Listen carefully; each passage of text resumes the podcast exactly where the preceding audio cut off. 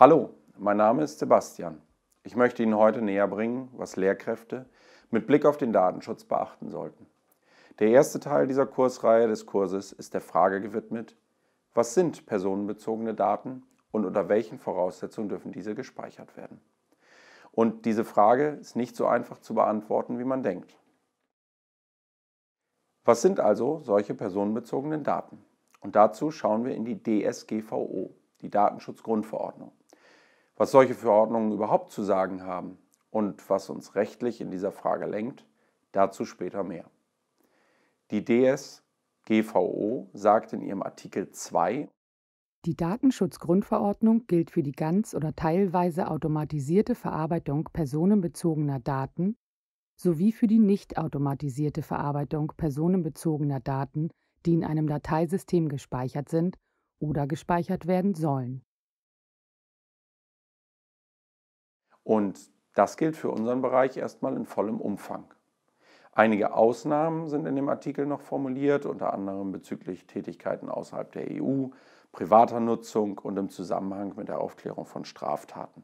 Und wer da neugierig ist, der schaut einfach mal rein. Weiter heißt es dann in Artikel 4 der Datenschutzgrundverordnung. Im Sinne dieser Verordnung bezeichnet der Ausdruck personenbezogene Daten alle Informationen, die sich auf eine identifizierte oder identifizierbare natürliche Person beziehen. Als identifizierbar wird eine natürliche Person angesehen, die direkt oder indirekt, insbesondere mittels Zuordnung zu einer Kennung wie einem Namen, zu einer Kennnummer, zu Standortdaten, zu einer Online-Kennung oder zu einem oder mehreren besonderen Merkmalen identifiziert werden kann, die Ausdruck der physischen, physiologischen, genetischen, psychischen, wirtschaftlichen, kulturellen oder sozialen Identität dieser natürlichen Person sind. Was für ein Brocken. Aber Definitionen in Gesetzestexten sind leider immer etwas sperrig. Zusammengefasst heißt das aber, dass personenbezogene Daten all jene Daten sind, die einer Person ihre Eigenschaften oder Gewohnheiten, Vorlieben oder andere persönliche Daten umfassen. Kurz gesagt, all die Dinge, die pauschal niemanden etwas angehen. Oder möchten Sie, dass Ihr aktueller Kontostand in der Tageszeitung abgedruckt ist? Das kann unangenehm sein, egal ob Sie massiv im Plus oder massiv im Minus sind, je nachdem, wer es liest, oder? Rechtlich muss man da natürlich noch ein bisschen mehr beachten. Und auch in der Datenschutzgrundverordnung stehen mehr als nur die zwei Artikel. Aber für das Verständnis von personenbezogenen Daten sind wir schon mal etwas schlauer. Um unsere Fragestellung, Sie erinnern sich, beantworten zu können, müssen wir aber noch etwas tiefer ins Recht einsteigen. Es gibt nämlich nicht nur eine Rechtsgrundlage, sondern meistens mehrere. Und es gibt eine Hierarchie, in der das Ganze zueinander steht. Und das schauen wir uns jetzt im Detail an.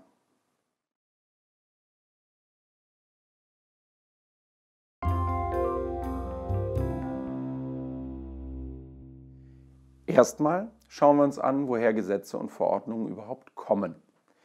Da gibt es europäisches Recht, das Grundgesetz unserer Bundesrepublik Deutschland, Landesgesetze, Verordnungen und Erlasse von Ministerien, sogar Dienstanweisungen auf der Ebene der Schule, die uns in unserem Handeln einschränken und lenken.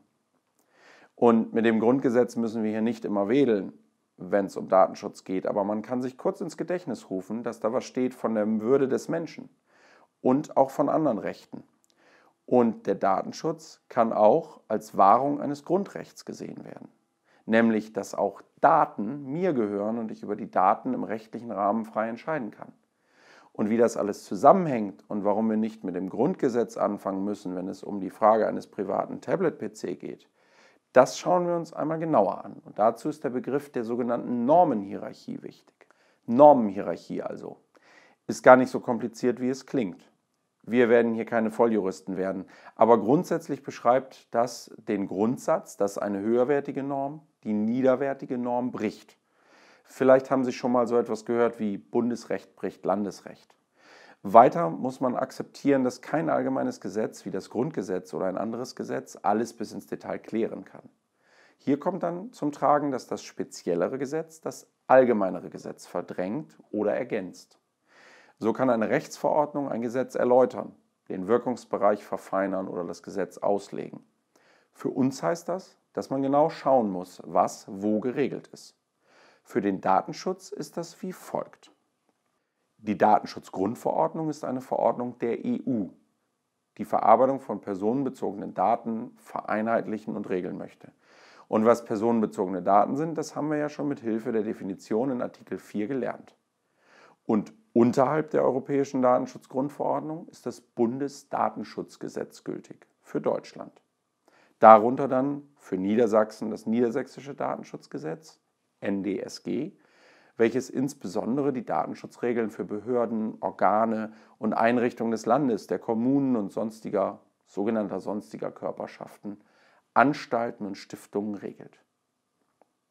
Hier ist zum Beispiel geregelt, dass die Regeln der Datenschutzgrundverordnung auch Anwendung finden auf die nicht automatisierte Verarbeitung personenbezogener Daten, auf die Verarbeitung von Daten für Auszeichnungen und Ehrungen und so weiter.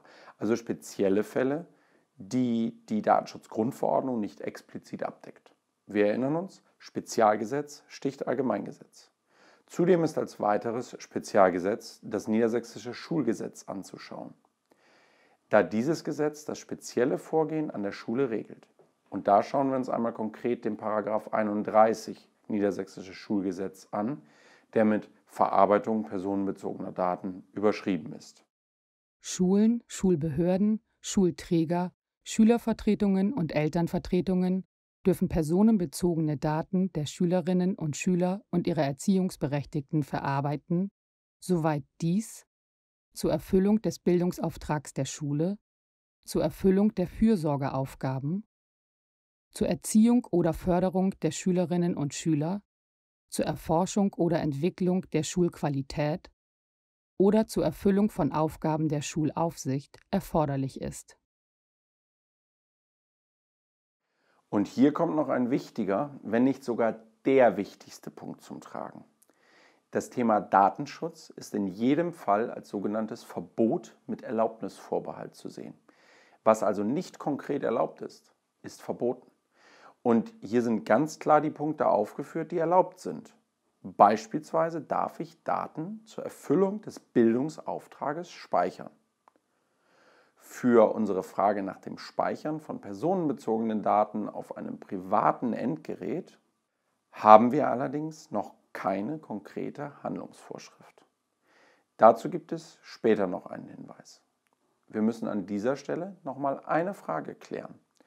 Und zwar sieht der Datenschutz für viele Fälle eine sogenannte qualifizierte Einwilligung vor.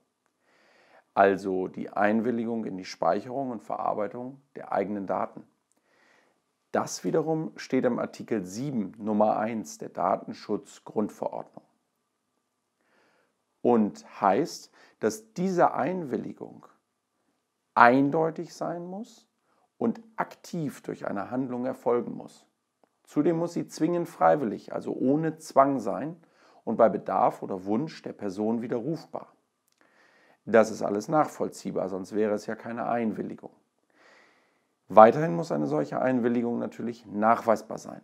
Im einfachsten Fall erfolgt das Ganze also schriftlich. Im Falle der Schule kann das beispielsweise bei der Einschulung erfolgen oder aber auch für spezielle Fälle separat und mit speziellen Grenzen oder Anweisungen. Und gegebenenfalls muss eine solche Erklärung auch mehrfach, beispielsweise alle zwei Jahre wiederholt, abgegeben werden. Und je nach Alter unterzeichnet dann natürlich eine solche Einwilligungserklärung zumindest ein Erziehungsberechtigter. Dass eine solche Einwilligung vorliegen muss, klingt manchmal banal, ist aber wichtig und kann leicht vergessen werden. Liegt diese Erklärung nicht vor, kann das rechtlich unangenehme Folgen haben. Ein Beispiel hierzu. Haben die Schülerinnen und Schüler oder deren Erziehungsberechtigte oder auch die Lehrkräfte jeweils nicht vor der Veröffentlichung von Fotos auf einer Schulhomepage zugestimmt, so wäre das schon ein datenschutzrechtlich kritisches Verhalten. Denn die Veröffentlichung solcher Fotos ist definitiv nicht durch den eben genannten Paragraphen 31 und die dort genannten fünf erlaubten Zwecke abgedeckt. Bleibe ich bei der Verarbeitung von Daten im Rahmen des schulischen Auftrags und den Regelungen des 31 Niedersächsische Schulgesetz, benötige ich eine solche Einwilligung nicht. Darüber hinaus schon. Und hierzu noch ein Beispiel.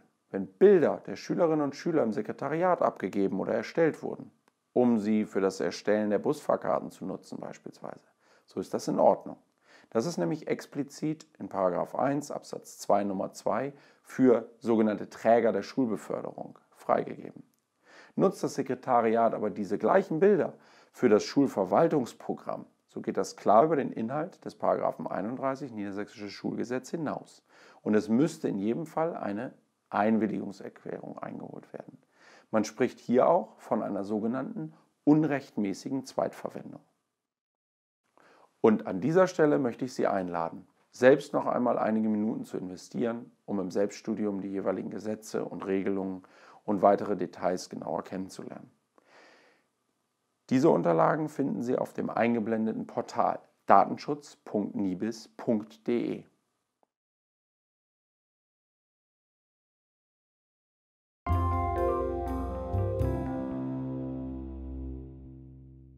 Kommen wir also zurück zum Eingangsproblem. Ich habe als Lehrkraft ein privates Tablet zur Hand und möchte damit, damit ich zu Hause auch etwas nachschauen kann, Daten meiner Schüler speichern.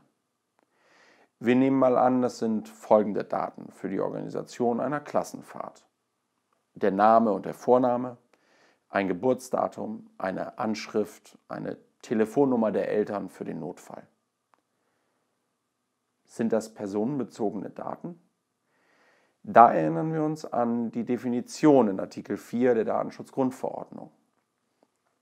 Wie war das?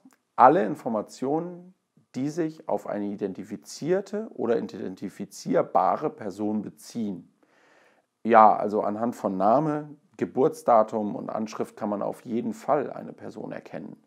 Also trifft das sicher zu. Das gleiche mit der Telefonnummer der Eltern. Wir haben es also mit personenbezogenen Daten zu tun, die Sie speichern möchten. Und nun stellt sich die Frage, ob dafür eine Einwilligungserklärung notwendig ist. Diese ist nämlich nur notwendig, wenn dafür keine gesetzliche Grundlage oder anderweitige Freigabe besteht. Und hier kommt dann noch eine Form von Vorschriften zum Tragen, die noch unterhalb eines Landesgesetzes oder Schulgesetzes stehen kann. Und das ist der sogenannte Erlass oder auch Runderlass. Das ist nämlich eine Anweisung einer obersten Bundesbehörde oder Landesbehörde. Und da das Schulwesen föderal aufgestellt ist, kommt hier also ein Erlass des Landes, hier im Fall des Landes Niedersachsen in Frage. Hier gibt es den Erlass zur Verarbeitung personenbezogener Daten auf privaten informationstechnischen Systemen von Lehrkräften. Das ist schon sehr konkret und wir erinnern uns, Spezialvorschrift sticht allgemeine Vorschrift. Das ist eine sehr spezielle Regelung unterhalb des niedersächsischen Datenschutzgesetzes und des niedersächsischen Schulgesetzes, die genau unsere Fragestellung regelt. Und dieser Erlass gibt in seinem Absatz 3 ganz konkret vor, dass folgender Datenrahmen nicht überschritten werden darf und so weiter. Danach folgt eine Auflistung von Daten betreffend die Schülerinnen und Schüler, Erziehungsberechtigten und weitere Daten, die Lehrkräfte und Ausbildungsbetriebe betreffen. Und natürlich gilt wiederum, nur die Daten, die tatsächlich erforderlich sind, dürfen verarbeitet werden. Somit ist klar geregelt, welche Daten überhaupt ohne Einwilligungserklärung gespeichert und verarbeitet werden dürfen. An dieser Stelle sei auch darauf hingewiesen, dass wir für solche Handlungen vorher einen Antrag bei der Schulleitung stellen müssen. Das steht nämlich so in diesem Erlass unter Punkt 2.1. Und wir wissen noch, Datenschutz ist ein Verbot mit Erlaubnisvorbehalt. Was also hier nicht aufgeführt ist, ist tabu. Und noch etwas, das ist wichtig. Generell ist die Speicherung von Daten auf dem Endgerät selbst verboten, es sei denn, es werden spezielle Betriebssysteme wie Windows, Mac OS oder Linux genutzt. Für Tablets und Smartphones, die iOS, PadOS oder Android nutzen, ist das nicht der Fall. Wenn Sie jetzt daran denken, eine Telefonnummer Ihres Schülers oder Ihrer Schülerin auf Ihrem privaten Smartphone zu speichern, um beispielsweise während einer Klassenfahrt Ihre Schülerinnen oder Schüler erreichen zu können, so lassen Sie das lieber. Das gibt datenschutzrechtliche Probleme. Außerdem benötigen Sie dazu ohnehin die nachvollziehbare und im Zweifel beweisbare aktive Einwilligung der Schülerinnen oder Schüler sowie der Erziehungsberechtigten. Und selbst wenn ein zulässiges Betriebssystem auf Ihrem privaten Endgerät installiert ist, müssen Sie die Daten verschlüsselt speichern und gegen Zugriff schützen. Gleiches gilt für externe Speichermedien, die gerne für die Datensicherung genutzt werden. Eine verschlüsselte Festplatte in einer abgeschossenen Schublade wäre somit in Ordnung. Diese ist gegen Zugriff gesichert. Ähm, und wie mache ich das dann rechtssicher und ohne den Bedarf einer Einwilligungserklärung einzuholen? Dazu gibt es eine klare Regelung.